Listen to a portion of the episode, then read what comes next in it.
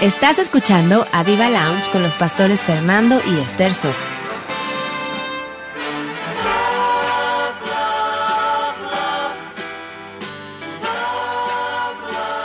Hola, muy buenas noches otra vez. ¿Cómo están? Qué gusto de saber que están ustedes escuchándonos.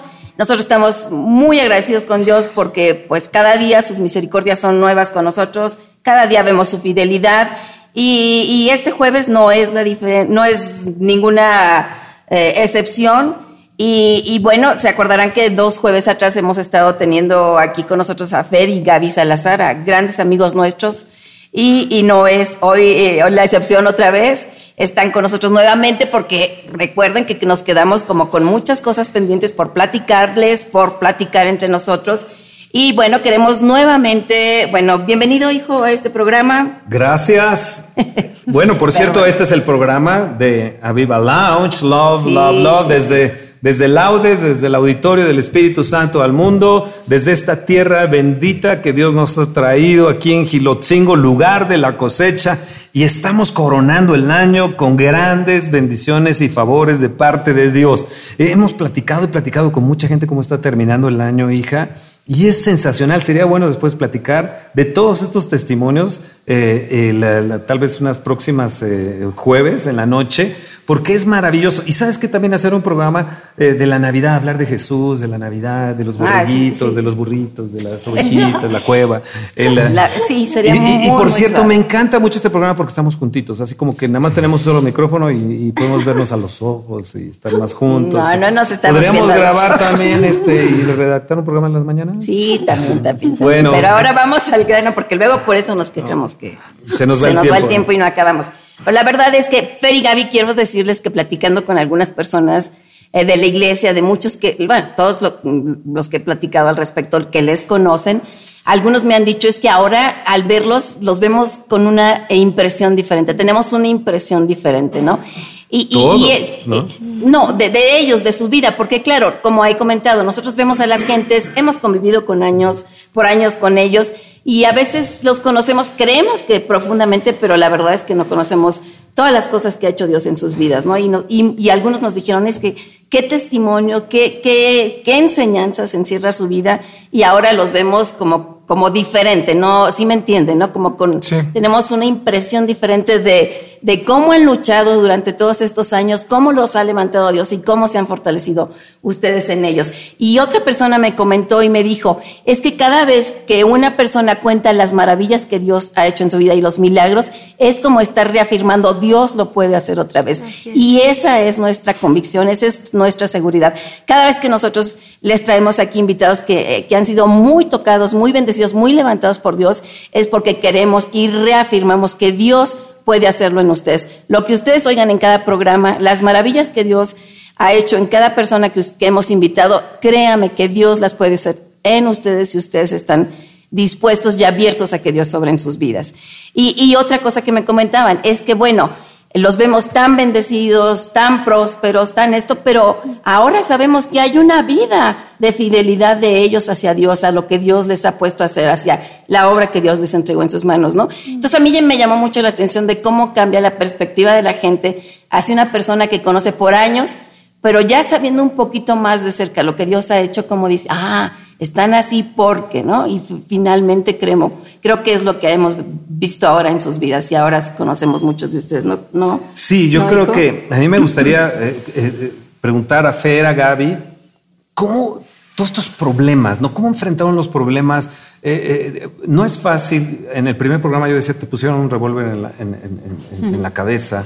Luego, pues la muerte, ¿verdad? Que enfrentas de, tu primera esposa, el dolor que te causó, la aflicción que ahora entiendo cómo, cómo, es Fer, que es muy reservado y todo, pero también tenemos que pensar todo lo que ha pasado, los procesos que han pasado Fer y Gaby, y luego cómo Gaby se niega a sí mismo y enfrenta una situación, ser mamá de estos hermosos niños que también enfrentaron eh, esta situación y que yo puedo decir a Bran y Daniel son victoriosos. Y Fer, ¿cómo es que, cómo es que, que enfrentaste estos problemas, estos dolores de muerte, estos dolores de, este enfermedad, estos, este, esta situación de luto, eh, porque no es fácil, hay mucha gente que debe estar en esta situación. ¿Qué podríamos decirles, Fer? Pues nuevamente muchas gracias que nos invitan otra vez al programa. Fue una, una grata eh, sorpresa saber que esto se, se, fue. Y también mucha gente se estuvo acercando con nosotros y también fue grato escuchar que habían sido tocadas sus vidas, escuchar varios comentarios. Y bueno, eh, muchas gracias Fer Esther. También era muy importante para mí y para Gaby comentarles este llamado que nunca habíamos hecho comentado. Me encanta la forma de que generan los programas porque no hay un guion, nunca nos dijeron de qué hablar y creo que esto permite que el Espíritu Santo permita que las cosas se vayan comentando del momento. Eh, de hecho, como realmente no pensamos que esto fuera irse a, tres programas, la verdad es que saltamos muchos puntos y nos fuimos, muchas cosas no las tomamos y fuimos de un punto a otro, posiblemente comentando eh, como si las cosas hubieran sucedido en, un corto plazo. Eh, algo que quizás también vale la pena comentar es, bueno, sí, el, cuando sucede parte de esto, básicamente con la muerte de la que era mi esposa, yo tenía 26 años y a los 26 años yo ya era viudo y tenía dos hijos. La verdad que en ese momento eh, son días y noches y tardes de llorar, de no dormir, de bajar de peso, de tener muchas interrogantes, porque la verdad es que tampoco tienes una respuesta de un día para otro te das cuenta que los primeros días todo el mundo llega y te dice lo que necesites, lo que se te ofrezca, pero al pasar los días y las semanas te das cuenta que esos ofrecimientos realmente son muy pocos. Y sigue solo, ¿no? Y sigue solo. Y la situación económica también eh, se mm. suma a, todas estas situaciones que pasan. Entonces, eh, hay que aumentar, realmente el gasto se vuelve más, más porque tengo a los, a los niños en dos lados. Bueno, más bien... Eh, en la casa y recogiéndolos, yendo por ellos. Y bueno, esto se vuelve también eh, complicado.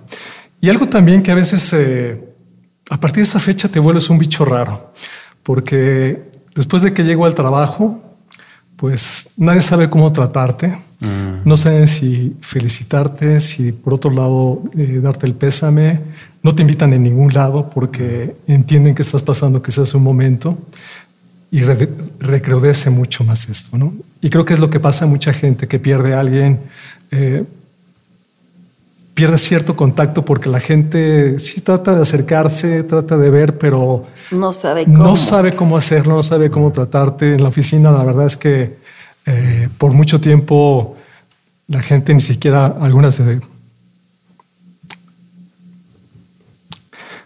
Wow, está como vivo aquí Fer y Gaby. Eh, se atrevían a acercarse a. Wow. saludo y entiendo, ¿no?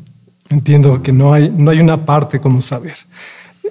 Entonces pasas este tiempo también preguntándole a Dios qué has hecho mal, qué ha sucedido, qué ha pasado. Pero también veo también que en esta parte, eh, en todo este tiempo, mi decisión nunca fue, pasó por mi mente dejar, dejar eh, mi fe hacia Dios, dejar mi, convicción hacia lo que Dios había hecho, aunque había estas preguntas. Y esto a veces me hace ver que la fe es una decisión.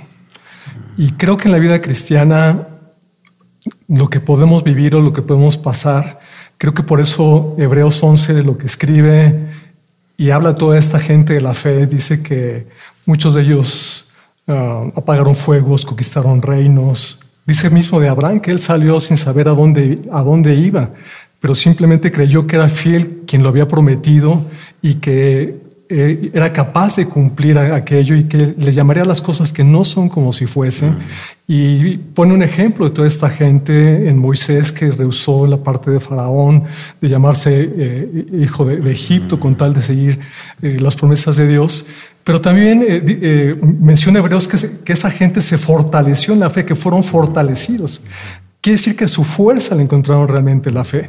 Y también el libro de Hebreos nos habla y dice que esta gente que dice, pero hubo otros, y lo menciona que pasaron filo. Por, un lado dice que unos de ellos fueron librados de filo de espada, pero más adelante dice otros fueron pasados por espada. Pero al final estos dos, estos dos partes de gente, algo que caracterizó fue la fe. Y creo que en toda esta parte fue algo que construimos a través del tiempo, el decidir creer a Dios. Y creo que en este tiempo fue lo que nos estuvo. Porque también Hebreos dice que es por fe para que sea por gracia. Quiere decir que aunque en medio de esto no sepas qué hacer, eh, que realmente no hay nada que hacer, porque en este momento, ¿qué haces? No? Mm, simplemente estás con la situación, pero cuando porque si fuera nuestro actuar o nuestra fuerza o nuestro interior lo que nos saca adelante, yo creo que siempre quedamos limitados.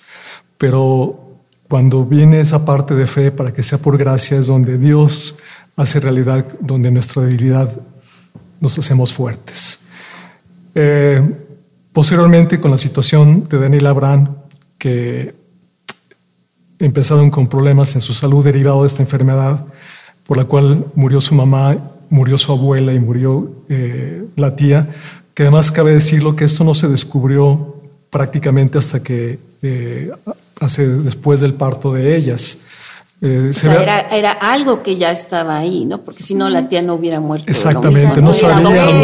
Era algo genético. Era algo genético, no, no había un diagnóstico como, tal, habían dado varias cuestiones que era ah, solamente un médico en perinatología, cuando entra la Olivia Susana, eh, comenta que esta es una enfermedad genética que desencadena todo esto.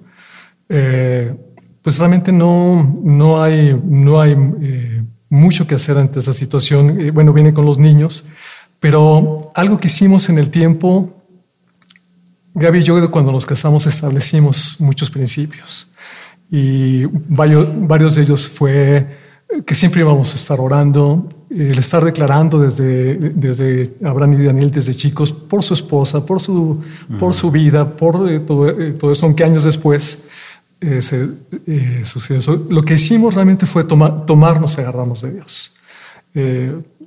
todas las noches íbamos, orábamos con ellos, declarábamos sanidad, aprendimos a través de ustedes la importancia de declarar, de soltar la fe, de creer las promesas, de saber que Dios puede salvarnos, no dejar solamente en un concepto de esperanza, sino realmente atreverte a declarar que puedes ser sanos, que Dios tiene el poder para hacerlo y aferrarte a esa promesa. Y lo que empezamos a hacer fue poner en práctica todas aquellas cosas que en el tiempo habíamos escuchado y aprendido, fue ponerlas a la realidad y fue tiempo de orar, de orar, de llorar, de también poner... Eh, eh, dudas. Eh, a veces llorábamos juntos, a veces llorábamos por separados, a veces ella era fortalecerme, y, ánimo, adelante, eh, a veces era, era, era lo contrario, a veces era no decirnos nada, simplemente quedar, como dice Lamentaciones, esperar en silencio la salvación de Dios, porque sabes que algo, algo va a pasar. Y yo creo que fue como enfrentamos mucho de esto y como la fecha volvimos a enfrentar situaciones tomados de Dios en la fe y creo que creer ha sido lo que nos pudo ayudar a salir en toda esta situación. Wow. Fer, qué bueno que comentas eso porque una de las cosas que sí no creemos en estos programas es que la gente crea que, que el ser cristiano ya te libera de todas las aflicciones o que no vas a tener problemas que no las vivimos de pechito, como dice la gente, ¿no? Sin, No, no, no. Y, qué mejor ejemplo que el de ustedes. Ha sido una vida llena de altibajos, de dolores, de aflicciones, de luchas. Pero lo importante y lo gran, eh, lo rescatable y lo que verdaderamente queremos que quede eh, grabado en los corazones de cada uno de ustedes que nos escuchan es que a través de todas esas aflicciones y en esos momentos y en esas luchas, ahí está Dios y, la actitud es lo que marca la diferencia. Porque si bien, como Fer dijo hace unos momentos, yo no renegué de mi fe, más o menos dijiste, o no dejé la fe. Sí. Pero eh, ¿qué de aquellos que dicen, Dios tiene la culpa, Dios esto? Y ahí echamos a perder todo lo que en determinado momento se podría rescatar de nuestras vidas y llegar al punto en el que están ustedes ahorita, ¿no? Es, es, es, es, muy importante lo que acaba de decir Fer, porque obvio hubo luchas, hubo llanto, hubo dolor, hubo desesperación, me atrevo a decir, hubo preguntas. O sea, ¿quién, honestamente, quienes que hemos pasado difíciles, eh, cosas difíciles en la vida, no hemos a veces preguntado a Dios? O sea, casi todos, ¿no? Digo, el que no lo ha hecho, felicidades, pero hay cosas que decimos Dios, ¿por qué? como nos dicen, no preguntes por qué, di para qué. No, no, no. En el momento del dolor no estás como para qué, estás en, los porqués, ¿no? Y los han pasado. Fer y Gaby los pasaron. Aquí lo interesante y, lo hermoso de esto es que supieron de dónde agarrarse, supieron a quién agarrarse, supieron que la salvación venía del Señor o no venía de nadie, ¿no? Y eso es lo que los tiene aquí donde están ahorita y en, en la posición en que están, en todos los sentidos. Como comentaba hace ratito, la gente los ve prósperos, los ve felices, los ve animosos, los ve muchas cosas, pero no porque la vida haya sido así todo el tiempo. Están así porque han sabido ser fieles a pesar de y, se han agarrado del Señor con uñas y dientes, ¿no? Sí, lo interesante de todo esto y cuando nos preguntaste el programa anterior que, habíamos hecho, otra parte interesante es que todo esto Dios lo sana. Claro. Y la verdad que en el momento cuando nos preguntaste dijimos, bueno, es que queda, quedó, ha quedado tan en el pasado. De hecho, en la semana te mencionaba, bueno, fue momento de revivir muchas cosas que para nosotros quedaron muy atrás, muy en el olvido. Eh, porque creo que esa es la otra parte que Dios hace. Pasas por la situación, pasas por la prueba, pero Dios aparte de sacarte de ella, junto te da una sanidad con la cual puedes sobrellevar en adelante. Eso no estamos cargando en el día a día el decir, ay, qué mal nos fue, o por qué pasamos esto. La, verdad que ha quedado ya tan lejos de nuestra vida que cuando se pregunta a veces decimos, bueno, a veces pensamos que no la pasamos tan mal, solamente hasta cuando empiezas a veces a volver a, traer a, la memoria, a recordar esos momentos, pero quizás por eso los salmos siempre eh, hace mención de no olvides de dónde, de dónde eh, las obras que ha hecho Dios, ¿no?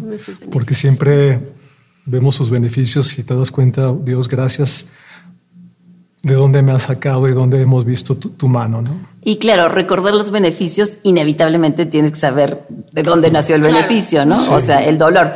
Alguna vez leí que el tiempo no cura las cosas, el que las cura es Dios. Sí. Porque a veces decimos, el, tiempo cura las cosas, el tiempo, algo así. Sí, sí. el tiempo cura. Pues no, es Dios, es Dios, es la obra de Dios. Porque muy bien podríamos estar viviendo en la amargura y en el dolor de hace 30, 40 años y no haber permitido que Dios sanar esas partes de nuestras vidas, ¿no? Sí, yo creo que cuando una persona decide meter a Dios en el conflicto es cuando viene la sanidad.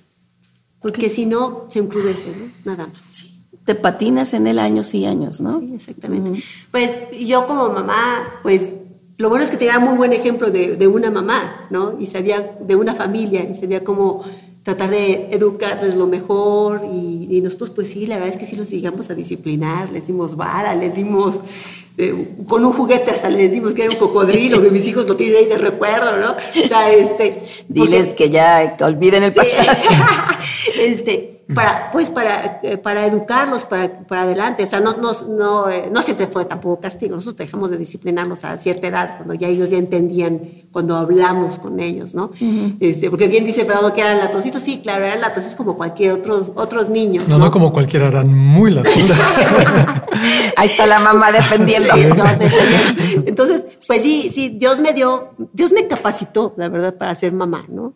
Y gracias a Dios que me gustaba cocinar, entonces eh, eso como que también era, era, era pues atractivo para ellos, ¿no? El, que sí tenían su comida, que sí tenían todo listo en, casa. ¿no? Niños bien atendidos. niños bien atendidos, haciendo tareas, o sea, todo, la mamá ahí estaba presente, ¿no? De hecho, pues yo nada más trabajé los primeros años y después ya me dediqué con ellos al 100 y pues más me dediqué a, ventas, ¿no? Que tu jardín de niños. Sí, ya tenía yo ahí suficientes niños en mi Bueno, déjeme decir que Gaby también, eh, cuando detectaron la enfermedad en Abraham, la coartación aórtica y llevan los dos, bueno, fueron meses, literalmente, días de estar yendo al hospital. Centro médico recorrimos todas las especialidades, neurología, pediatría, uh, dermatología, genética. todos los departamentos. Y Gaby realmente se ocupó y se encargó de todo ese tiempo de seguir teniendo escuelas, seguir haciendo tareas, de llevarlos. Yo no sé cómo hizo el tiempo. Yo no tenía tampoco todo el tiempo de trabajo para poder hacer eso, pero Gaby hizo un gran papel en todo ese tiempo. Sí, nos Pero fueron meses y años de estar yendo cita tras cita tras cita. Sí, sí, y nunca le ha dolido, o sea, lo, lo hemos visto, nunca ha escatimado ni tiempo ni nada de su vida para, pues para atender a Dani y a Abraham, ¿no? Eso sí nos queda súper claro y somos más que testigos de eso. Ha sido una súper mamá y tengo que decirlo porque... Tienen que decirlo ellos, no tú. ah, ellos también lo dicen. Eh, bueno, antes de, llegar aquí, Daniel nos puso un mensaje, Abraham se había escrito, pero... Eh, Veníamos llorando los dos de lo que nos pusieron sus hijos, ¿no? Eh, ellos comentan que, están agradecidos y agradecen toda esta parte a su mamá por las decisiones que se tomó por la parte de ahí, que también para ellos pues fue una etapa difícil, también para ellos lógicamente vinieron, vinieron preguntas, dudas, eh, un proceso no fácil también, pero también vemos que Dios ocupó su milagro en ellos en tratar también todo esto, ¿no? Sí, sí, sí, definitivamente. Yo, yo, Fer y Gaby, es extraordinario la vida de ustedes. Me estoy acordando de Job, ¿no? El, uh, este Job de plano, bueno, ya lo habíamos comentado, cuando tenemos problemas, pues el libro preferido es Job, ¿no? Y lo, otro es de que Job escribe y dice, te acordarás, pero serán como aguas que pasaron. O sea, no es que ustedes hayan olvidado, pero ya la sanidad llegó. Eh, no es que eh, tengamos una lobotomía, ¿verdad? Este, espiritual, sino que es eh, de algo que ya no nos vamos a acordar. Sí nos acordamos, pero damos gracias a Dios ahora de cómo Él nos sacó. Y además yo quiero decirles a todos los oyentes que están aquí que, bueno, han escuchado varios puntos mega importantes. Uno de ellos es de que como familia salieron ellos victoriosos. Fer, Gaby, Daniel y Abraham victoriosos. Ahora ellos van a poder ayudar y consolar y, a otros y decirles los sentimientos que hay, porque no cualquiera lo hace. Lo otro es de que todos somos adoptados. De alguna manera todos somos adoptados, todos no valíamos nada, éramos enemigos de Dios. Por Jesucristo Él nos adoptó, nos dio el espíritu de adopción. Así que en cierta manera todos somos adoptados. Tenemos nuestro Padre Celestial que nos adoptó. Yo le agradezco mucho a Dios siempre. Le digo, Padre, papito precioso, gracias porque me adoptaste. Y saben, yo he aprendido una cosa, Gaby, que a veces los hijos adoptados aman más que los propios hijos. Y yo amo a, mi Padre Celestial porque me adoptó. Así es. Y, él, ah, y yo creo que Abraham y, Daniel se deben de sentir sumamente gozosos y yo creo que te deben de amar muchísimo. Nosotros somos testigos de cómo Gaby ama, a, ama a sus hijos. Y, veo aquí varias cosas. Enfrentando los problemas, fe. Segundo, la sanidad. Tercero, que pues son unos héroes de la fe. O sea, Hebreos 11 nos habla de los héroes de la fe, pero ustedes son héroes de la fe también. Eh, es más, Jesús dice que Juan era el mayor y no ha habido otro más grande que Juan el Bautista, pero el menor en el reino es más grande que Juan el Bautista. Así que esos héroes de la fe, que la palabra de Dios escribe, fíjense que ustedes son más grandes que ellos. Porque la palabra, Jesús mismo lo dijo. Mm. Y ustedes han enfrentado problemas y tribulaciones mega cañonas, el, eh, con Abraham su enfermedad, eh, Daniel su enfermedad, que ahorita vamos a hablar de eso, sobre Israel, que fue mega, mega cañón eso y de muchísima angustia, noches de vela, de desvelo de los padres de varias gentes. el, uh, Ustedes. El, y, y, a mí me llama la atención eso, ¿no? No, no traer memoria todo ello, sino que dice la escritura que traigamos a memoria las cosas, los hechos de Dios. Entonces, una de las cosas que yo he hecho para todos mis problemas inmediatamente es hacer un chip aquí y decir, Dios, gracias porque tú eres esto, tú eres grande, te lo agradezco mucho, te alabo, te bendigo, porque si no, me quedo en, aquello y me hundo. Entonces, para todas las gentes que nos están escuchando, queremos decirle que sin fe es imposible agradar a Dios. Y que si nos acercamos a Dios, le creamos, segundo lo que decía mi esposa, problemas vamos a tener. Eh, circunstanciales, por el pecado, por la carne en que vivimos. Un día seremos semejantes a Jesús, pero problemas vamos a tener. Ahora, ¿pero por qué de esos problemas? En la medida que hemos sido consolados por Dios, podemos consolar a otros. Y creo que ustedes están muy preparados para poder bendecir, consolar a otras parejas. Y lo otro también es de pelear por su matrimonio, es de, de afianzar el matrimonio. Porque ahora yo veo, Fer y Gaby, que muchas parejas por cualquier tontería, que si el helado de nieve se le cayó, pues ya me voy de la casa, ¿verdad? Carta de repudio. Carta de repudio, que porque si no me hiciste cenar con las velas, pues ya me voy, ¿verdad? Que porque si, ah, no sé, tantas y tantas tonterías que vemos ahora de las parejas cristianas que se están separando y que duran medio año, un año, tres años y ya no están, ¿no? Y, si estos muchachos casados hoy hubieran enfrentado tantitito de sus problemas, no, hombre, pero se van directo al infierno porque no se acercan ni a Dios, se, se, acercarían a Dios. Pero ustedes son testimonio vivo para bendecir a otras parejas y que estas parejas entiendan que en la vida vamos a tener problemas y que tenemos que enfrentar los problemas con fe, agarrarnos a Dios. Una pregunta que yo tengo. ¿Cómo se puede servir a Dios? ¿Cómo se puede servir a Dios? En medio de la tribulación. En medio de la tribulación. En un momento más regresamos. Sí, nos vamos a una pequeña pausa y regresamos en unos segunditos con ustedes. Sí, vamos. Estás escuchando a Viva Lounge.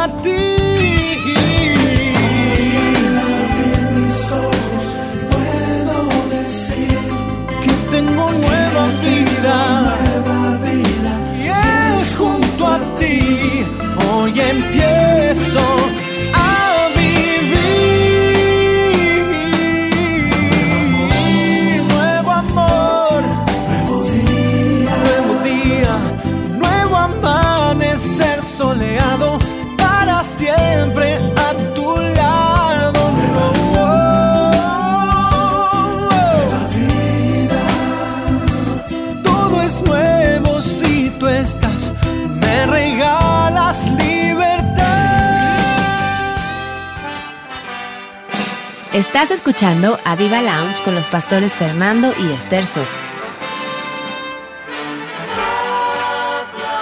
Bueno, aquí estamos una vez más en Aviva Lounge. ¡Wow! ¡Qué testimonio tan mega impactante! Yo, nosotros, hija, estamos sentados enfrente no solamente de unos amigos, de gente leal y fiel, sino de héroes de la fe. Sí, definitivamente. Y lo habíamos comentado el domingo pasado, ¿no? Son unos héroes, unos vencedores. Y qué privilegio que estén aquí contándonos. Es un gran honor, hija, estar sentados con héroes de la fe. La escritura nos dice que el mayor nacido de mujer era Juan el Bautista, pero Jesús dijo que el, el menor en el reino de los cielos era más grande que Juan el Bautista. Así que tenemos aquí sentados gente más grande que Juan el Bautista y que muchos profetas del Antiguo Testamento. Muchos desean la unción y la fe de los antiguos del Antiguo Testamento. Fíjate que yo no, yo veo gente aquí sentada que yo quiero ser bendecido también por ellos, quiero ser prosperado como ellos han sido prosperados y tener esa fuerza y esa fe de eh, enfrentar esta situación. Pero yo quiero que ustedes nos cuenten de algo bien cañón también, porque aquí viene otra cosa bien cañona y tremendísima para todos nuestros oyentes. En un momento vamos a orar por ustedes, pero tienen que escuchar esto. De repente algo sucede. Su hijo Daniel se va a Israel, está en un kibbutz trabajando ahí. Tiene una gracia, éxito rotundo, eh, una gracia de Dios impresionante. Parece realmente judío. Daniel, yo creo que debe tener algo porque de veras que es igualito. Eh, a, un judío, lo confunden con judío a él, etcétera. Eh, bueno, es un hermano, un amigo de ellos, eh, lo consienten, está en un kibutz, salía a correr diario y de repente ¡pum! algo le sucede a Dani y llega la noticia a México. ¿Y qué, pasó, Fer y Gaby? ¿Cómo, ¿Cómo está eso? Cuéntenos, porque eso sí está mega cañón lo de Fue, fue algo bien bonito porque nosotros queríamos que uno de nuestros hijos se fuera a un kibutz. De hecho, ya lo habíamos platicado con ellos antes, pero Daniel de repente sintió el momento. Y dijo, dejo trabajo, me quiero ir. Y de hecho, bueno, todavía días, días antes yo le dije a Daniel, no, no te vas, o sea, quédate todavía más tiempo. Y dijo él, no, mamá, siento que ya es el momento de irme. Y bueno, se fue, así que este, tomó sus cosas, todas sus cosas. Sí, vendió todo, ¿no? Su carro y todo. Sí, vendió su carro para poderse ir. Impresionante. Se fue allá y pues... Eh, todavía no usábamos el yo el WhatsApp, la verdad nada más así como que, Daniel, llegas allá, te compras un celular, por favor, para que estemos este, en contacto. Ahí es donde tú te vuelves como un agente de la CIA, ¿no? ya, eso ya, ya, había sido un poquito antes. ya era un don, ya, era un don. Cuando se fue a, París, fue cuando yo estaba ahí encima de él, casi, este, y... Y bueno. Un Wikileaks.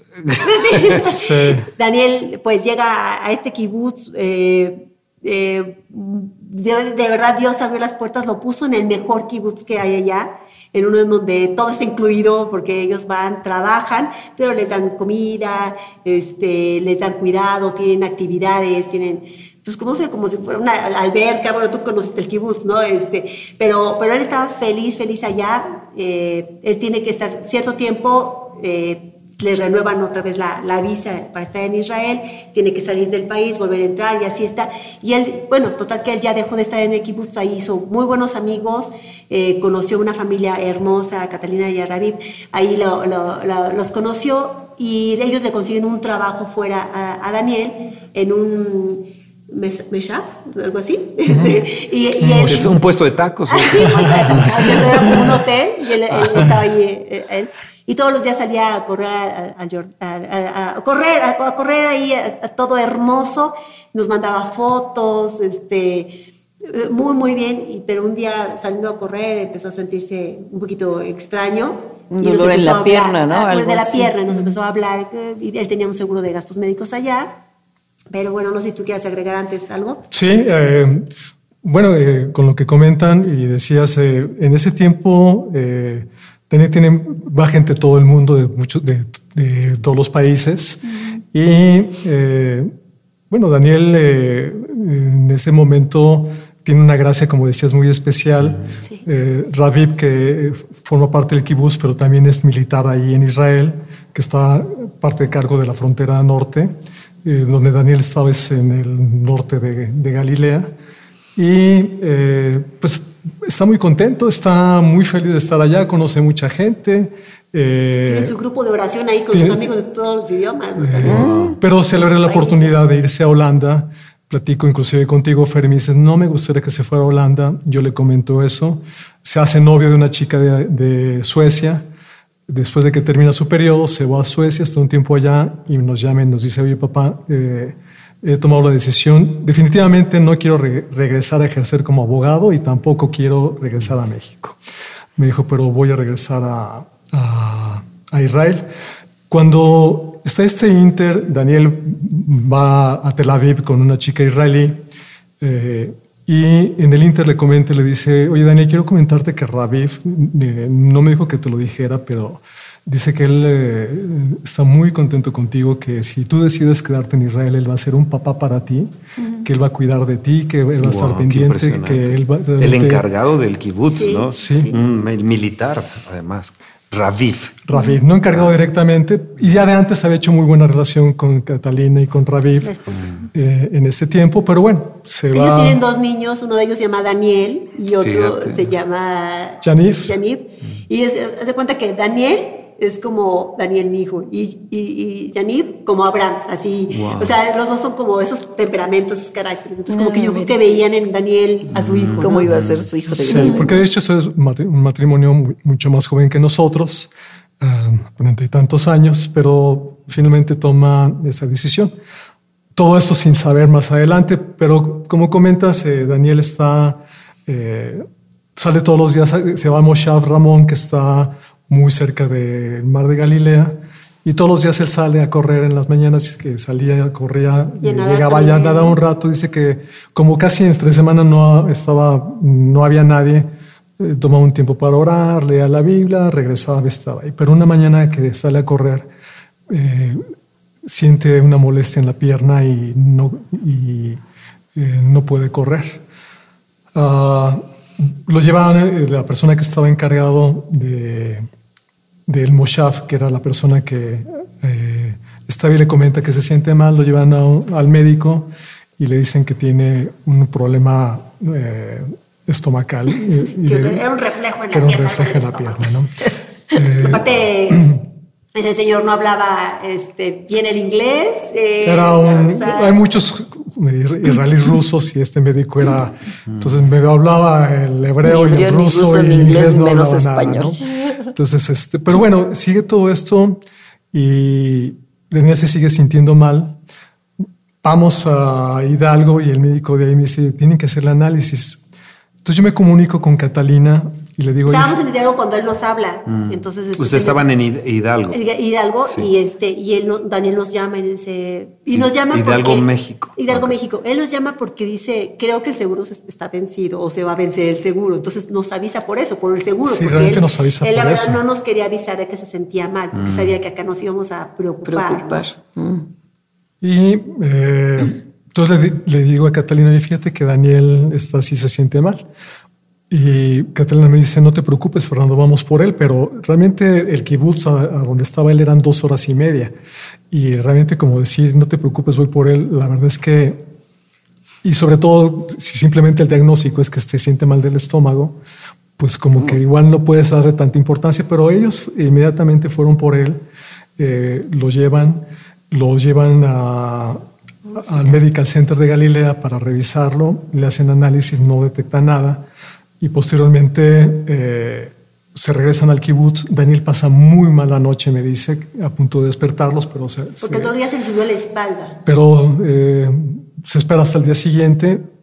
Le vuelvo a hablar a Catalina y me dice, mira, Fernando, no te preocupes porque voy a llevar a Daniel, al hijo de ella, a- le iban a operar la parte de la lengua, tengo que ir para allá, entonces no hay ningún problema de que me lleve a Daniel y lo vuelvan a revisar.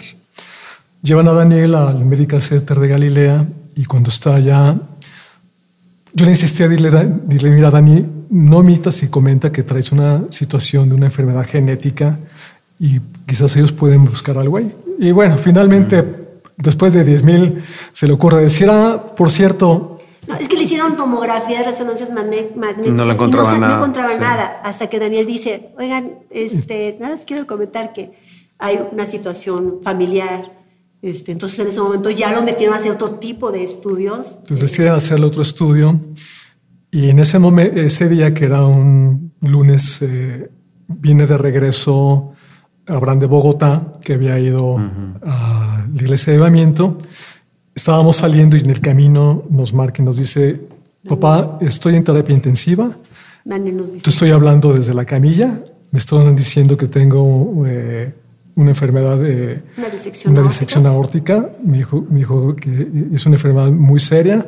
Eh, no, te- nada, te quiero comentar para que comente. Entonces, en ese momento, eh, Catalina, que estaba ahí, no estaba enterada porque es- estaba con la operación de hijo, pero en lo meten inmediatamente a terapia intensiva.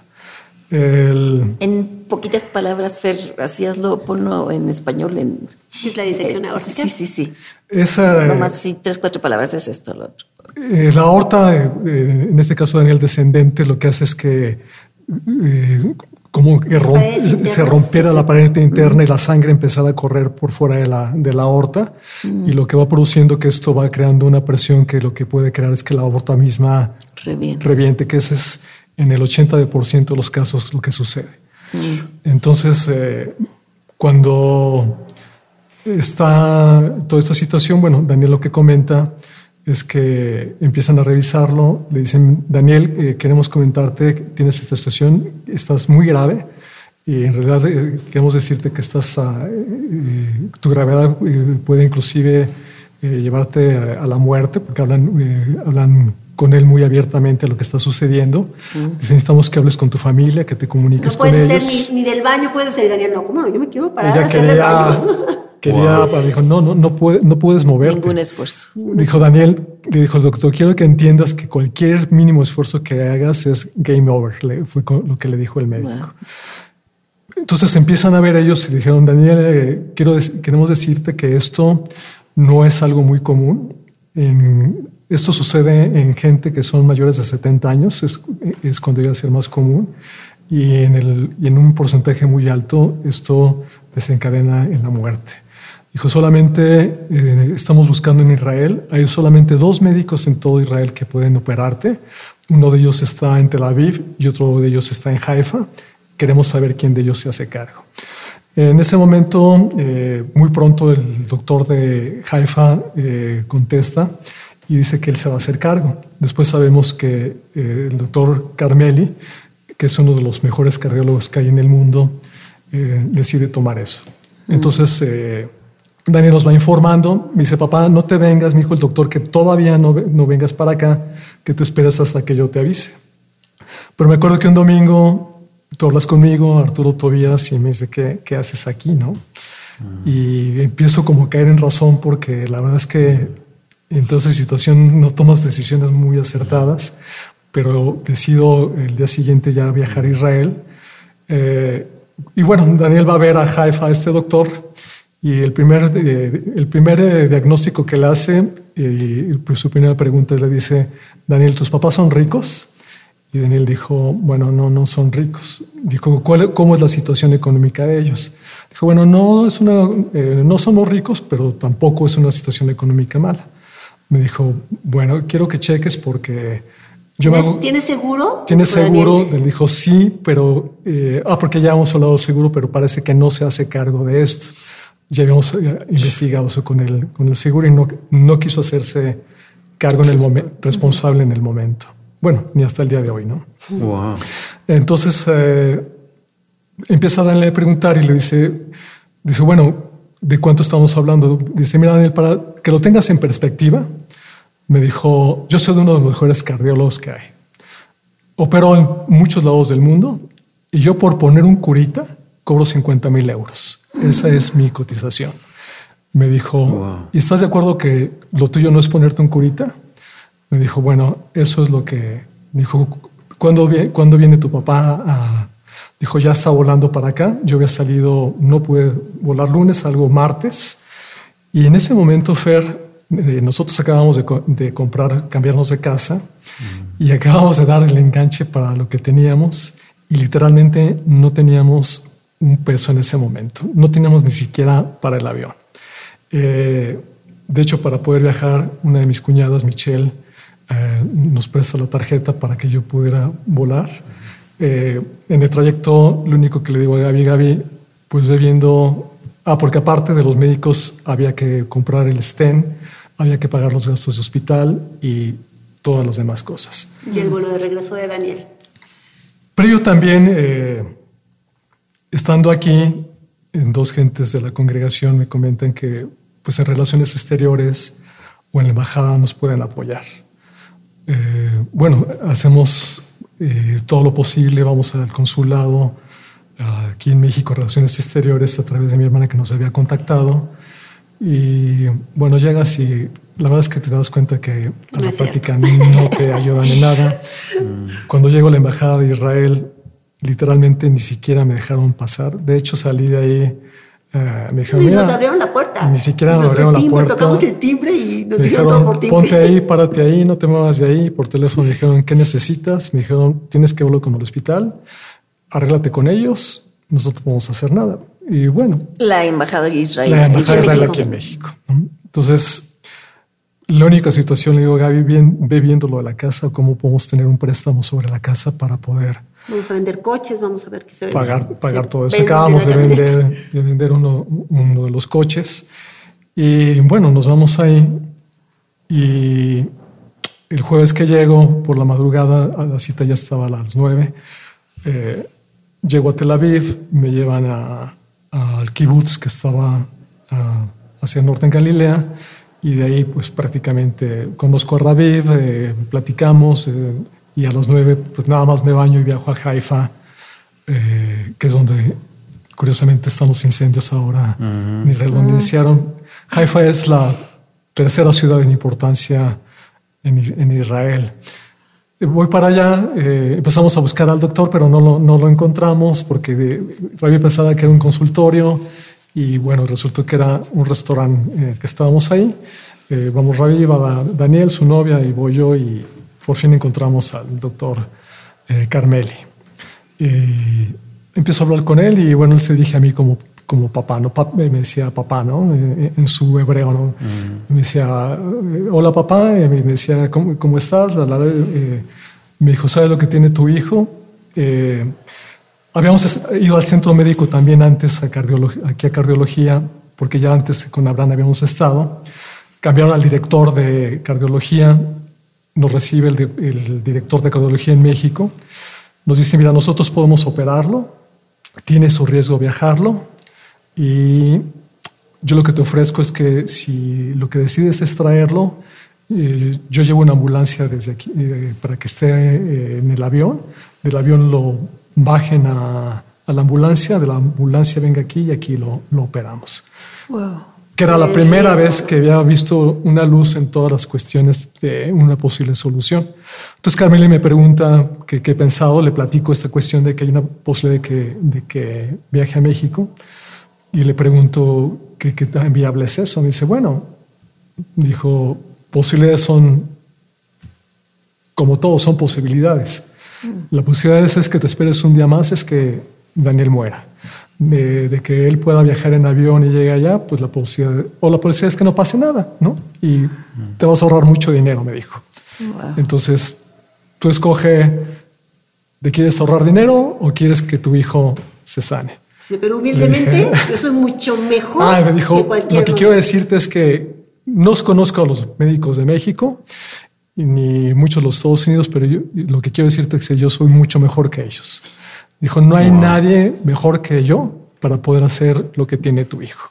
Solamente quiero que es un eh, es un doctor House literalmente. Sí, eso tío, justo estaba pensando en, en, él. Su forma de ser, de hablar, pero la verdad es que con el tiempo te das cuenta que era una persona con mucha calidad humana. Entonces me dice, mira, ah, entiendo que no tienes todo el dinero. Lo que yo te ofrezco es que lo operemos en mi hospital. Yo tengo ahí una sala de operación quirúrgica y pues te, te puedes ahorrar unos cuantos pesos y esto puede ser más barato para ti. Entonces dime, dile, mira, eh, hoy es jueves, mañana es viernes, empieza Shabbat, yo soy judío y no trabaja, tú eres cristiano, el domingo no partas, entonces háblame el lunes para decirme cuál es tu decisión, pero no puedes esperarte mucho. Entonces, eh, bueno, platico, eh, creo que por ahí me comunico contigo y la verdad en este momento estoy evaluando si traerlos y eh, viendo un poco las posibilidades de poder viajar con él.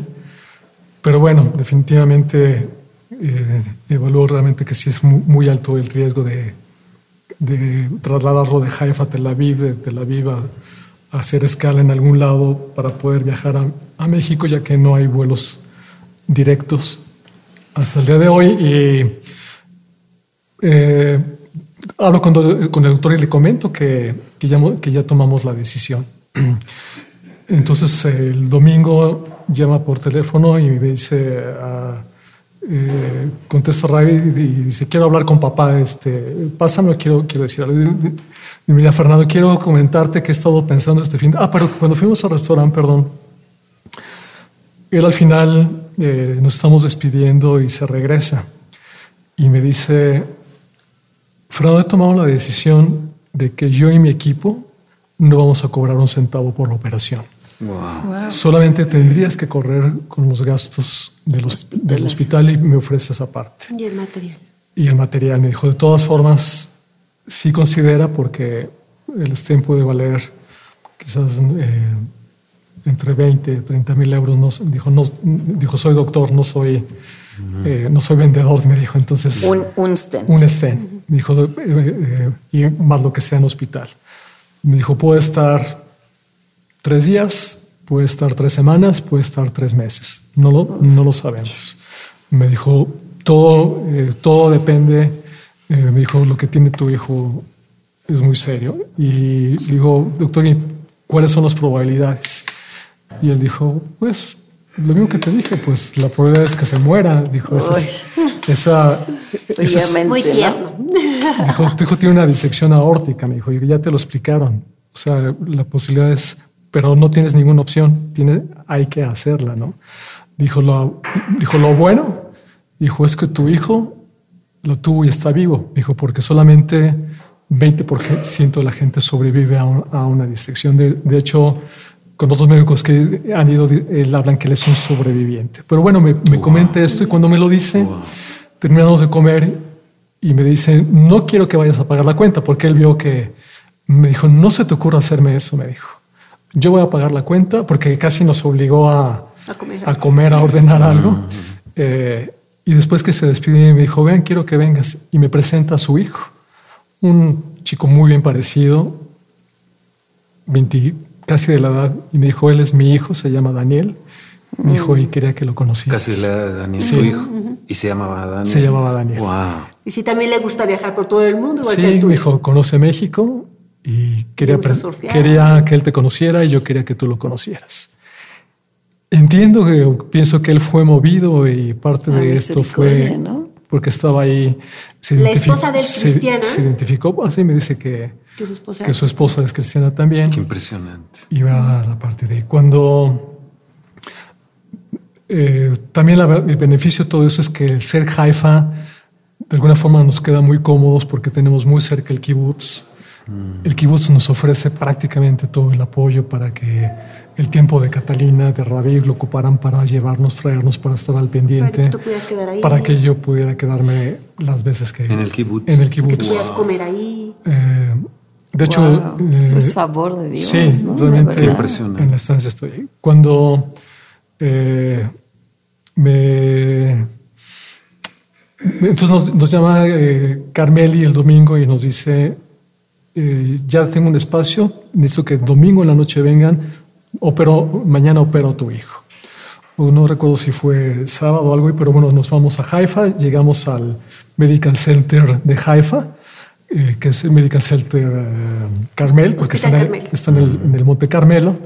Y mientras estamos eh, en la noche, antes de operarlo, eh, comentan que la operación va a durar entre 4 o 12 horas, que depende qué es lo que haya que hacer y que también hay una posibilidad de que no solamente sea un cateterismo, sino que tengan que abrir prácticamente desde la ingle hasta, hasta la parte del tórax.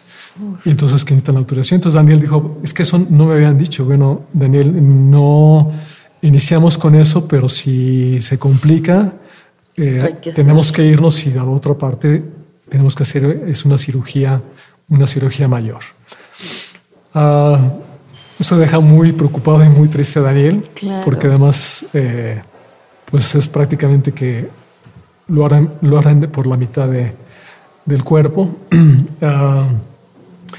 bueno, eh, llega, la, llega el día que, que van a operar y, perdón, estoy brincando, brincando una parte.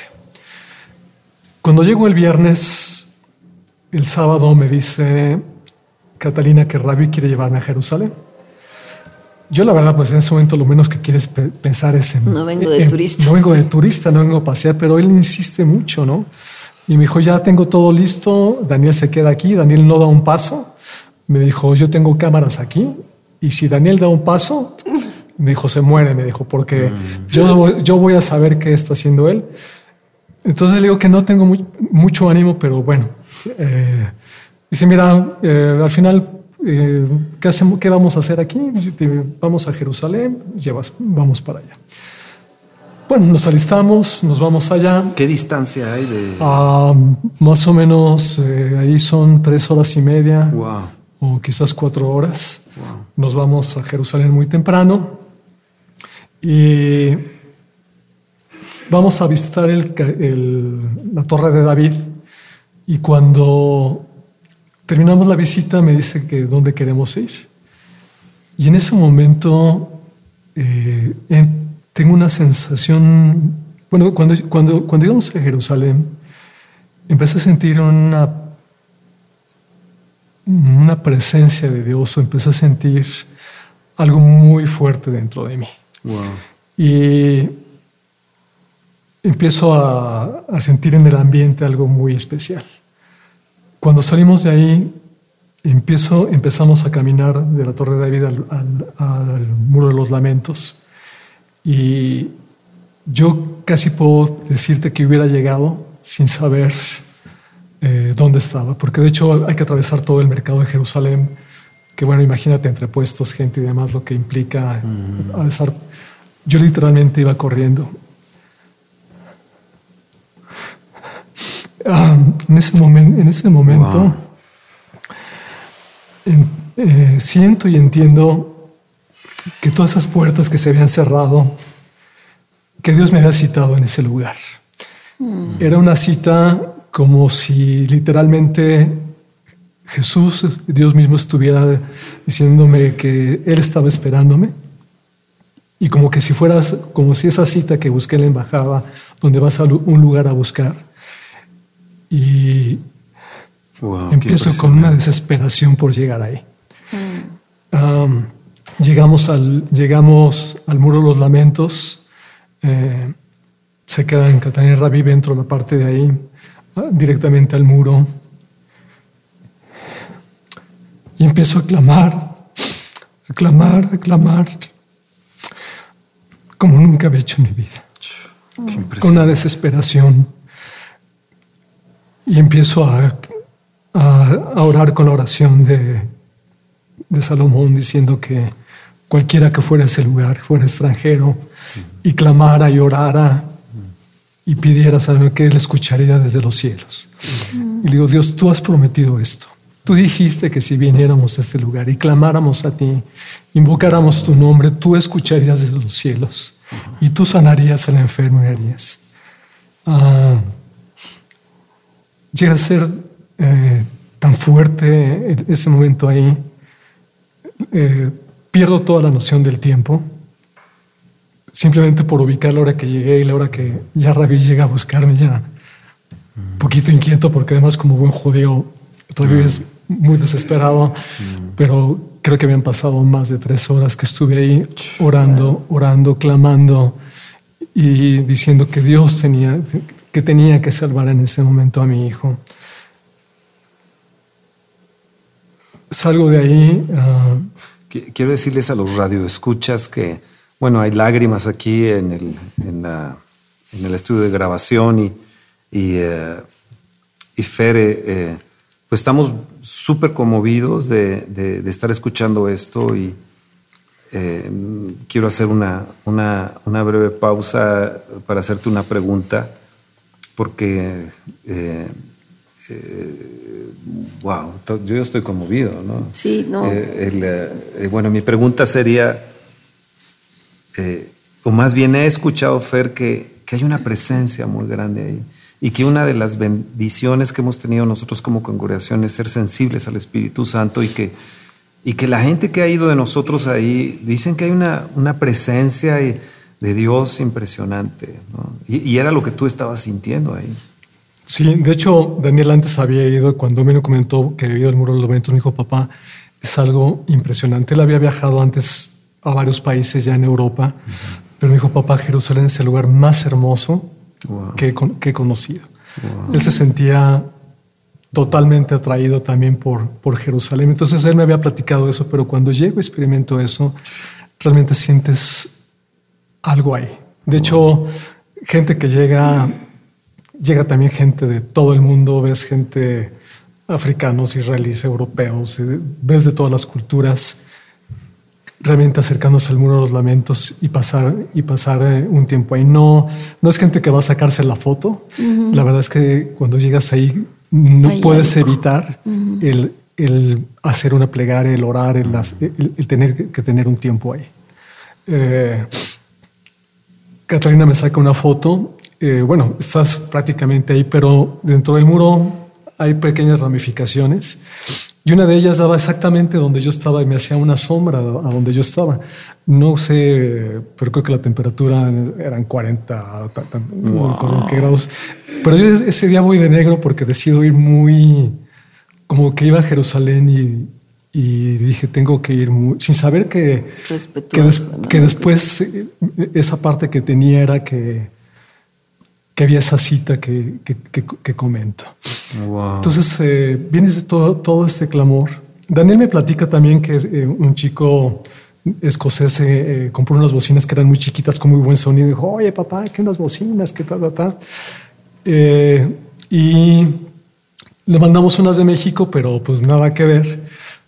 Y antes de que lo operen, ahí muy cerca del hospital estaba una placita que era Plaza Oref. Me voy caminando para allá y encuentro unas bocinas y que eran las que eran las únicas que había ahí. Además quiero decirte que no las he vuelto a ver en ningún lado, que encuentro esas bocinas y digo, como señal de esto, Dios sabiendo que tú vas a darle vida a mi hijo, eh, compro las bocinas y decido dárselas cuando él salga de la, de la, de la operación. Pero bueno. Eh, Una pregunta, Fer, tú estás en el, en, el, muro, estás, se te va el tiempo, tres horas, tres horas y media, no sé cuánto tiempo ahí, que es muchísimo tiempo, ¿no? El, estar ahí todo ese tiempo y se te hace nada. ¿Cómo saliste de ahí eh, eh, con una fe grande, una seguridad, una presencia, una alegría, un gozo, agradecimiento? ¿Cómo, cómo fue esa parte cuando ya regresabas? ¿Qué, qué sentías? ¿Qué pensabas? Me sentía con mucha, mucha paz sentía que, mi oración había subido hasta el cielo, mm. sentía que Dios había escuchado la oración. Mm. Ah, muchas veces clamamos y diciéndole a Dios, Dios, que sea tu voluntad, ¿no? O decimos, mm. bueno, pues finalmente lo que Dios establezca, pero, pero no somos a veces específicos y es algo que hemos aprendido mucho aquí en la congregación con ustedes, es que yo específicamente le pedí a Dios, no que fuera su voluntad, sino que Dios, dale vida a mi hijo, concede la vida que, que, a él permítele que sus, que sus días sean añadidos.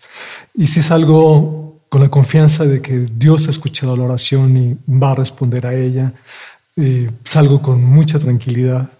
Eh, Derramaste toda tu angustia ante el Señor, ¿no? Finalmente la, la paz que te deja eso, ¿no? Sí, Qué impresionante, ¿no? Qué impresionante. Un día vamos a tener que ir ahí al Muro de las Lamentaciones, ¿no? Con Gaby. sí, salgo de ahí. Eso finalmente me da una tranquilidad muy fuerte. Eh, comento con Daniel. Catalina y Rabí eh, quedan muy impresionados también. Y de hecho, cuando él escuchó todo esto que había Carmelo ofrecido que no iba a cobrar, luego él me llama y me dice, oye Fernando, también quiero decirte que el hospital ofreció que solamente va a cobrar una cantidad, no recuerdo qué cantidad era, mm, no era poca, pero tampoco era todo lo que todo lo que implicar, porque no nos va, no nos, eh, no nos cobró eh, toda la parte de hospitalización y demás. Me dijo, tendrías que pagar esto. Me dijo, ¿estás dispuesto a pagarlo? Entonces yo le dije, bueno, usted dígame qué prefiere. Dijo, mira, si lo hacemos en el hospital es mucho mejor porque no es lo mismo mi sala de... De, espera. De, ah, de operaciones. De operación que yo tengo al hospital de, eh, de Carmel, ¿no? Entonces en esa... Eh, eh, bueno, viene el momento, llegamos a Haifa, Daniel se interna, nos hacen firmar eso, Daniel queda un poco intranquilo por esto que comento. Muy temprano lo preparan y lo meten a quirófano. Eh, la primera hora estoy más o menos solo, después llega Catalina con la novia de Daniel y llega con otros, ah, con otra gente del kibutz que fueron a acompañarme a estar ahí, con compañeros de ahí. Y bueno, era como estar en casa. Mm. Prácticamente habíamos como 10 gentes, una chica de Inglaterra, eh, eh, la chica que había ido con, Tel- con Tel Aviv a Daniel, que, Veo que es cristiano. eh, otras chicas que están ahí. Y mi espanto es cuando veo salir a Carmeli muy A las a las pocas horas, sale, a las do- sale a la- como a las dos horas. Wow. Veo que sale del quirófano corriendo y yo digo, Dios, eh, que no voy a hacer algo, ¿no? Y después veo que y se acerca a donde estamos nosotros y llega gritando y me dijo, fue muy rápido, fue muy rápido. Wow. Y entonces, este... ¿Pero qué? entonces en esa de saber qué dijo, Daniel está muy bien. Dijo, quiero decir que fue muy sencillo. Dijo, no puedo explicarlo, pero fue muy sencillo. Dijo, se nos complicó, hubo un momento que se nos complicó.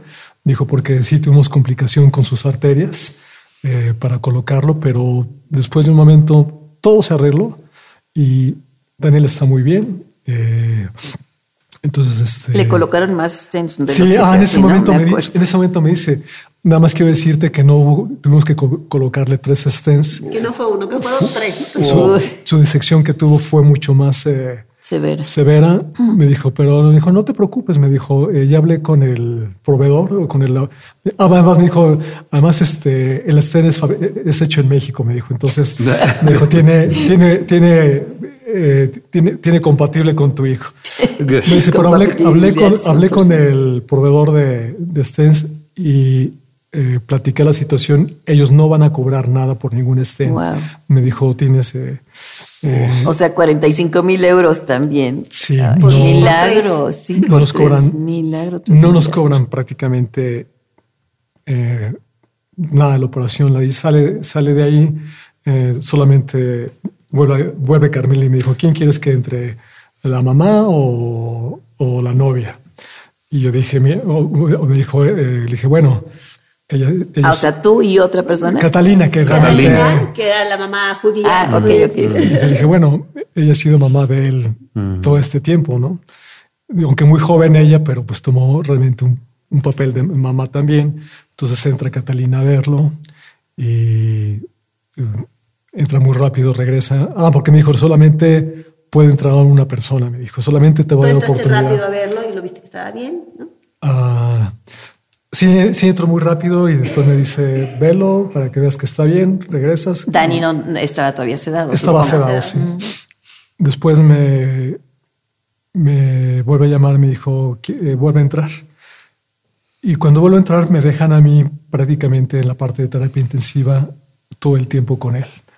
Ah, cuando él empieza a volver un tiempo en sí, eh, empiezo a orar con él. Él estaba todavía sedado y mientras estoy orando, él, él levanta sus manos y empieza a decir, Señor, gracias, agradecer.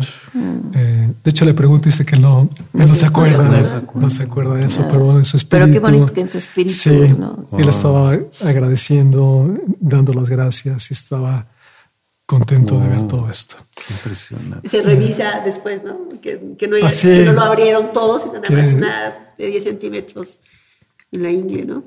Lo iban a abrir totalmente y wow. Yo, yo, yo quiero hacer aquí, eh, llevamos más de una hora, ¿sabían?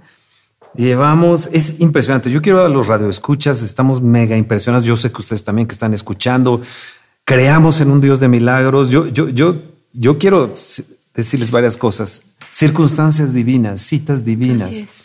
Un doctor House, el mejor que hay en el mundo para este tipo de operaciones en el corazón judío.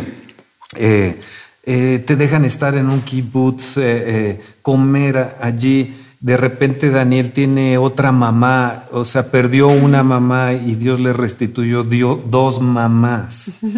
O sea, yo creo que Daniel debe estar muy agradecido con Dios, ¿no? Perdió una mamá y, y- y Dios le restituyó dos mamás, ¿no? Tiene una acá y otra en Israel. Y, bueno, y eh, el, el- el hospital, el descuento en el hospital, el, eh, los stents que no te los cobraron, la presencia de Dios en el muro, las bocinitas ahí, este, Las señales. el- el- la- las señales, eh, una operación súper rápida. eh, wow, wow, wow. Creamos en milagros. ¿Se han dado cuenta? Bueno, seguro sí se han dado cuenta, pero ¿cuánta gente ha puesto Dios en su camino que desprendidamente les ha dado una mano, algunos de ellos sin ser cristianos. ¿no? Sí. Así es. O sea, es El el, kibutz favor, sí, el ¿no? kibutz, Ajá. el hospital, Pero- el doctor, y nos podríamos seguir. Y, y cómo la mano de Dios en- dándoles favor con gente que les trae bendición a ustedes, Oye, ¿no? eh, un- en, en muchas eh, etapas de su Yo, vida. yo sí. veo aquí algo muy impresionante, la fe, eh, de la que hablaba Fer y Gaby al principio. Pero veo una cosa, a veces las circunstancias se nos vuelven tan difíciles, de repente compran una casa, de repente no tienen el dinero ni siquiera para viajar, el, ah, y tienen que depender 100% de Dios. Como si él dijera, 100%. déjamelo a mí, yo lo resuelvo todo y tal cual, ¿no? Como tal que, cual. como que si todo hubiera sido al punto exacto donde no te queda de otra, Fer y Gaby, que depender al 100 de Dios. En como todo, Dios diciéndote, no te todo". preocupes, yo estoy a cargo de esto, ¿no? Tú da el paso, como les dijo al pueblo de Israel, tú marcha. No eres, tú da el paso, ¿no? Ahí va Dios. El este, pan de cada día, Dios dando. Qué impresionante. Los radioyentes, eh, es impresionante este Fer. No sé cómo vamos a terminar esto, ¿no? Ya llevamos tres programas. Bueno, sí, a lo mejor si no quieres hacer otro programa en unos 10, 15 minutos. Que nos dé la conclusión, Sí, ¿no? Porque esto no se puede este, acabar.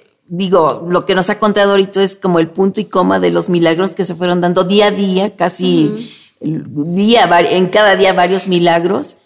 Digo, qué tremendo, ¿no? Pero, Fer, llévanos al punto donde está ahorita. Dani, ¿cómo está? Eh, si tienen comunicación Dani? con el doctor, me imagino que se ha de haber establecido alguna amistad preciosa. Bueno, con Catalina y Raviv ya lo sabemos, con el doctor. Finalmente para él fue también un- un, pues, una victoria haber tenido ese caso en sus manos y haberlo sacado a, a- a- a- a- a bien, ¿no? Recibí un WhatsApp de, un WhatsApp de, de Dani, de tu hijo Daniel, que él quería regresar a Israel. Sí, Sí. de hecho, hace poquito, de- no sé si hace dos, tres renació, días. ¿no? Sí, sí, hace dos, tres días me envió un WhatsApp que él tenía ganas de regresar a Lo Israel. acaban de invitar a una boda de dos dos Pues la chicos facha la tiene, así es que... Pues si está escuchando Daniel, Daniel, me vas a tener que llevar porque yo tengo que ir a conocer allá. O sea, además Daniel conoce a todo el mundo. yo, yo, yo, me, yo me quedo en el muro de las lamentaciones, tú te vas a la boda. Lamento. Ah, de, de- de los lamentos o lamentaciones, ¿no? No, lamentos, sí, lamentos, sí. Pero bueno, ¿Y cómo, cómo estuvo Fer entonces? Ah, bueno, tratando ya de resumir mucho de esto, eh, en el tiempo de recuperación en el hospital, la verdad es que todo mundo se porta de una forma increíble. Eh, yo me quedo ahí. Eh, no ¿de alguna fe reconocen que es un milagro, que es un caso Sí, extraordinario? Bueno, eh, cuando sí. Y muy el- pocos en el mundo, tengo entendido. ¿no? Sí, muy pocos. en Y el mundo. único vivo, ¿no? ¿Algo así comentaste Ah, alguna vez? Más Oh. bien era cuando eh, hacen el diagnóstico, eh, cuando le hablan con Ravi, porque eh, en ese momento también, él lo que había dicho, cuando llega a terapia intensiva, dijo, bueno, él no es, él no es judío. Y dijo, eh, él es un hombre, de hecho, ah, eh, el doctor Carmeli le puso un apodo de Destroyer o algo así, porque es un hombre... eh, No, pues para ser soldado y- israelino es un debilucho, sí, sí. claro. y él en el hospital cuando llega primera vez, él dice, dijo, no sé qué tengan que hacer, pero lo van a atender. Dijo, yo, yo me encargo de que se pague el último centavo que, te, que. Raviv, Wow. por lo que tengan que hacer. Ah, es que cuando estuvo Daniel en terapia intensiva, dice Daniel, ni me pasan líquido, ni me vienen a ver, y estoy nada más aquí durmiendo como si fuera el hotel más lujoso del mundo, ¿no? O sea, pero haciendo terapia intensiva. Entonces Ravi dijo, no, no vamos a pagar nada. Fue por él y lo sacó, y él firmó la carta de que él se hacía Sí, responsable. de hecho, lo sacó además y él, este... ah, Qué impresionante. Pero el. eh, entonces, este, en el, eh, toda esta gente del hospital, ah, no, en estos días eh, que me quedo, quien llevaba la comida vio que me quedaba ahí y siempre apartaba del plato de, que había para los enfermos, me daba comida para mí, ¿no? Me llevaba el desayuno, me daba la comida. Todo el mundo, de hecho, lo percibe, se da cuenta. Eh, eso es un poquito Ya diferente. tenían Los- admiradoras, las enfermeras eran sus admiradoras, ya me lo estaban consolando. Te digo que tienes que ir, Gaby. De hecho, eh, cuando me quedo, eh, si había una cama desocupada, me preparaban una cama, me decían, "Te- ven, tenemos una cama donde para No, que te puedas acostar. Que era, bueno, una cama de hospital, pero finalmente. Pero era- bueno, la igual te diferencia de pudieron haber dejado ahí, arréglatelas como puedas. ¿no? Lo bueno es que no llegaban las enfermeras a bañarte.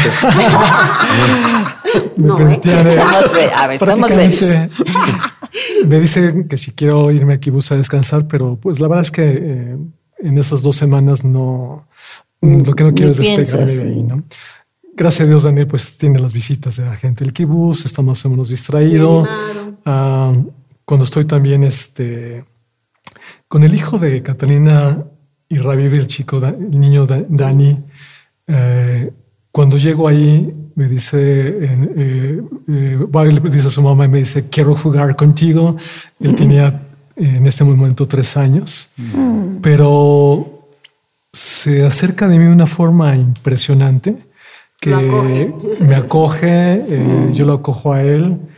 eh, de hecho, Raviv a los dos días me dijo, Fernando, estoy celoso, me dijo, porque el niño llegaba de la escuela y me lo primero que preguntaba es, ¿dónde está, dónde está Fernando? ¿no? Y todo ese tiempo eh, los niños eh, no- nos unimos a una familia Mira. de forma muy especial. Eh, eh, con Daniel, ellos se apellidan Goodman, con Da- Daniel Goodman, ah, hay un acercamiento que me hace también más ligero toda esta parte. Bueno, pero en el hospital,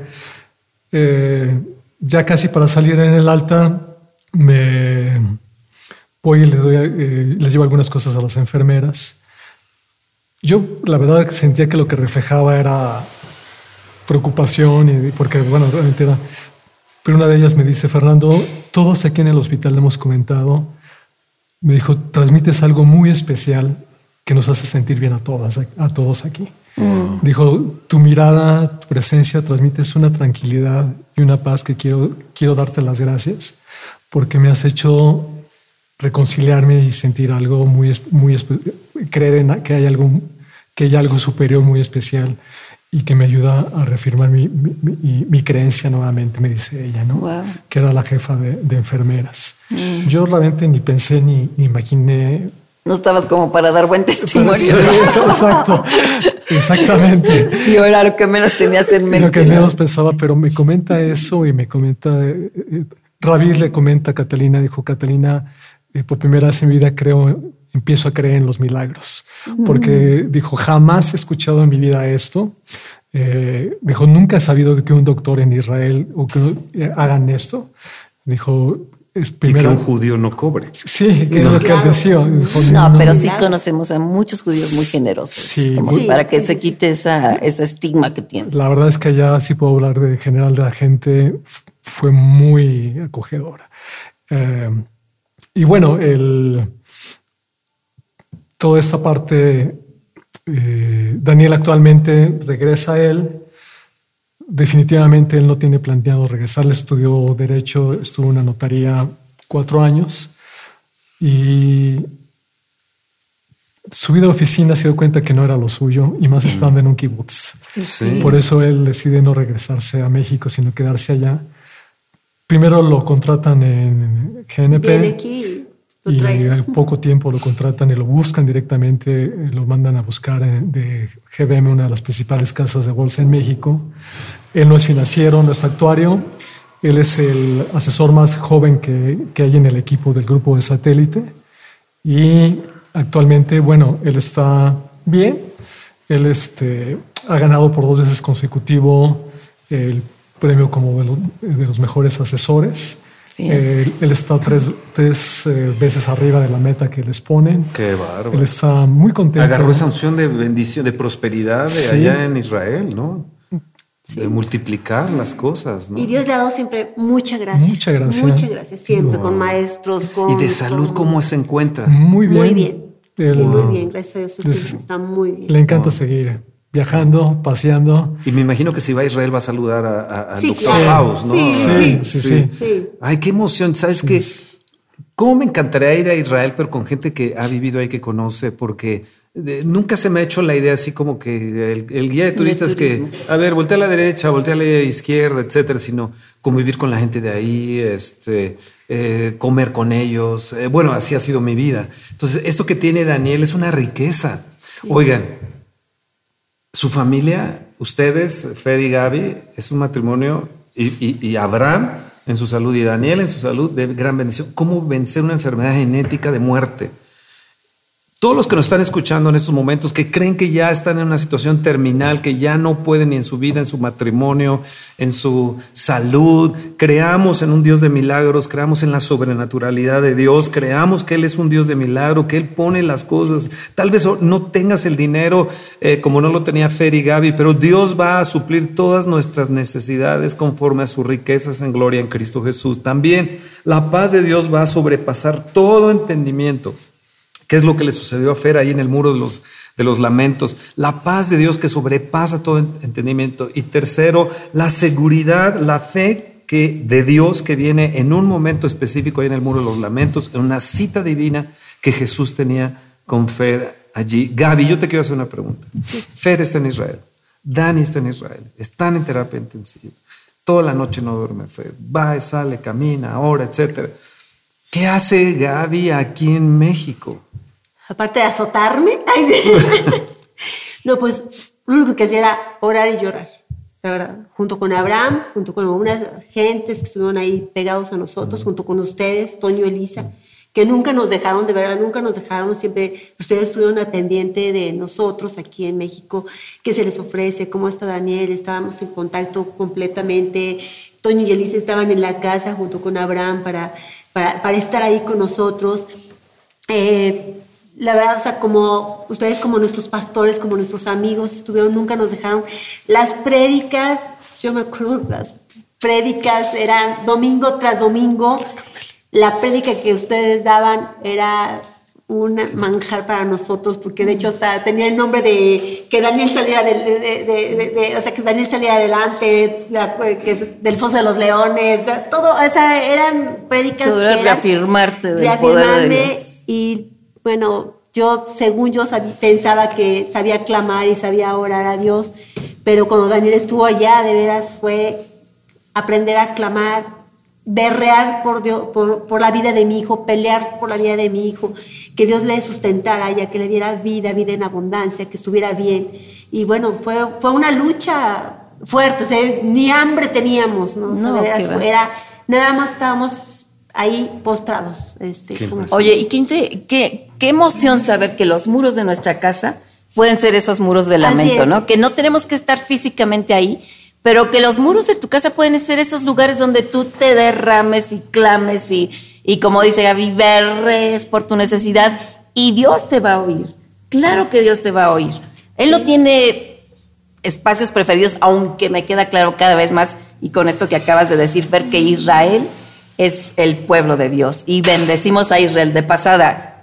Bendecimos a Israel con todo nuestro corazón. Pero qué importante, en donde quiera que tú estés, íncate, arrodíllate, clama, póstrate, derrámate delante de Dios, que Él va a oír tu clamor.